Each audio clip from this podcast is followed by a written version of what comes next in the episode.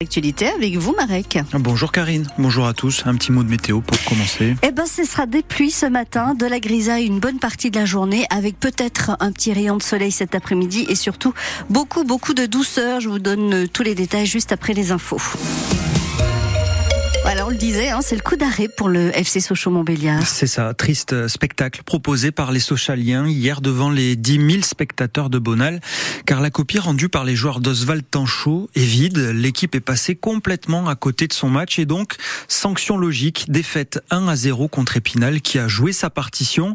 Chez les jaunes et bleus, pas d'idée, pas de rythme. Il faut dire qu'on n'était plus vraiment habitué à ça, Hervé Blanchard méconnaissable. Et les 10 000 spectateurs de Bonal médusés à se demander ce qui était arrivé au Sochaux si flamboyant de la fin d'année, avec Liénard titularisé, mais pas dans le coup, à l'image de toute une équipe à côté de la plaque, reconnaissait l'entraîneur Oswald de Tanchot. C'est un petit Sochaux ce soir, avec beaucoup de déchets techniques. J'ai trouvé que physiquement on était émoussé, effectivement. J'ai trouvé qu'on avait manqué de peps. Je nous ai trouvé sans ressort. Je nous ai trouvé un peu mou. Un coup de moins bien physique, évident, mais pas que, mentalement aussi pour le coach socialien. C'est très bien que le, le footballeur a tendance à parfois s'endormir quand il est trop complimenté et que parfois il faut se prendre une claque pour se réveiller. Mais bon, j'ai été pas satisfait depuis un moment de certaines prestations, mais c'était caché par des résultats. Donc, euh, donc là ce soir, il n'y a, pas de résultat. Un retour sur terre brutale, une défaite qui fait mal dans les têtes et au classement. C'est un coup d'arrêt. Je veux pas dire que c'est pas un coup d'arrêt. Tu viens de perdre un zéro chez toi. Allez, tu viens de perdre 5 points en deux matchs à domicile parce que tu t'es fait reprendre contre le Red Star et que tu perds chez toi. Donc euh, oui, c'est un coup d'arrêt. Maintenant, euh, ce coup d'arrêt là, qu'il arrive maintenant, c'est mieux que plus tard. Contre Martigues, vendredi encore à Bonal,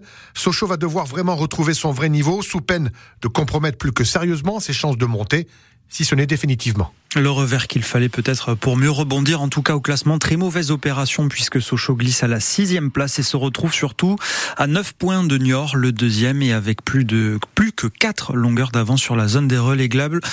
Prochain rendez-vous donc pour se relancer vendredi encore à Bonal contre Martigues, le troisième. Sa voiture était chargée de drogue. Et pour cela, un ressortissant espagnol a été condamné à 3 ans de prison avec sursis par le tribunal judiciaire de Belfort. Il y a 10 jours, il a été pris en flagrant délit lors d'un contrôle routier sur l'autoroute A36 au niveau de la commune de Lagrange, Louise Joyeux. Plus de 6 kilos de hashish et de cannabis saisis dans la voiture de cet homme de 52 ans au péage de Fontaine sur la 36. Les douaniers ont d'abord simplement fouillé son véhicule et là, première trouvaille, 410 grammes de marijuana cachés sous la banquette arrière.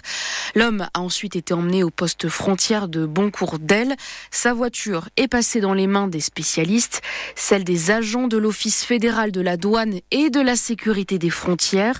C'est là qu'ils ont trouvé le plus gros du butin, 5 kilos de hashish et plus d'un kilo de marijuana, le tout dans un dossier de siège de la voiture.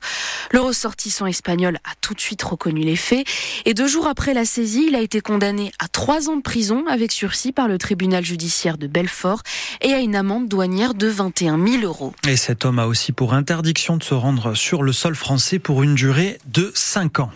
Une soirée agitée à Montbéliard hier pour les habitants d'un immeuble rue Pierre Brossolette une odeur suspecte a été détectée dans l'appartement d'une famille de 10 personnes. Ils ont tous été évacués avec les mêmes symptômes, une toux, une bonne toux irritée. Finalement, personne n'a été admis à l'hôpital et l'ensemble des relevés effectués par les pompiers n'ont détecté aucune substance chimique sur les lieux. Après le choc de l'annonce de la mort d'Alexei Navalny hier, les Occidentaux réclament des comptes à la Russie. Londres et les Nations Unies demandent au Kremlin de mener une enquête transparente sur les circonstances de la mort en prison de l'opposant numéro 1 à Vladimir Poutine. Des circonstances encore incertaines. Emmanuel Macron a hier soir salué la mémoire et l'engagement d'Alexei Navalny alors qu'il recevait à l'Elysée son homologue ukrainien Volodymyr Zelensky pour annoncer un accord jusqu'à 3 milliards d'euros d'aide militaire supplémentaire à l'Ukraine en 2024. Au ballon d'Alsace, un sentier de randonnée menacé de disparaître. Ah, c'est juste de l'autre côté du ballon, côté Cévennes, dans la vallée de Massevaux. Un groupement forestier a racheté plusieurs hectares de forêt et a rendu euh, inaccessible l'accès au chemin qui relie le hameau Hermensbach au lac et à l'auberge du Neuveiller. Une fermeture brutale, selon Joseph Peter. Il est vice-président du club vosgien et il ne comprend pas cette décision. Les sentiers de randonnée, souvent, ce sont des euh, patrimoniaux auxquels le club vosgien, mais plus largement, les usagers de la nature sont très attachés. Historiquement, ce sentier figurait sur les cartes en 1900.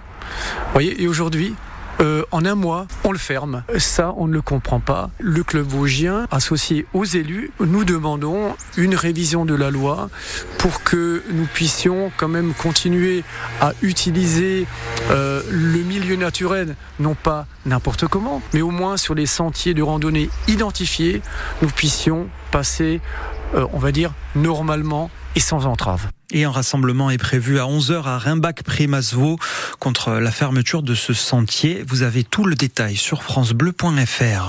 D'un bout à l'autre du ballon d'Alsace, une bonne nouvelle pour les scolaires et les colonies de vacances prévues à la Jumenterie. Le centre d'hébergement a réouvert hier. Il y a dix jours, l'incendie d'un bus scolaire a touché une partie du complexe depuis sécurisé et remise en état. Et si vous partez aujourd'hui en vacances, ce sera compliqué de rouler dans la région sur l'A6 et l'A4 dans le Grand Est, prévient prévient Buisson Futé. Circulation dense aussi entre les frontières du Nord et les stations de sport d'hiver des Alpes. Du monde sur la route pour se chasser croiser des vacances aussi en raison de la grève des contrôleurs SNCF. Un TGV sur deux circule en France jusqu'à demain. Enfin, on en revient au foot. Un match à gagner à tout prix pour l'ASM Belfort à domicile. Les footballeurs belfortins affrontent ce soir à 18h l'équipe de Métropole 3, dernier du classement national 3. L'occasion est belle pour l'ASMB avant, avant dernier de prendre des points très importants pour le maintien. Coup d'envoi à 18h au stade Serzian.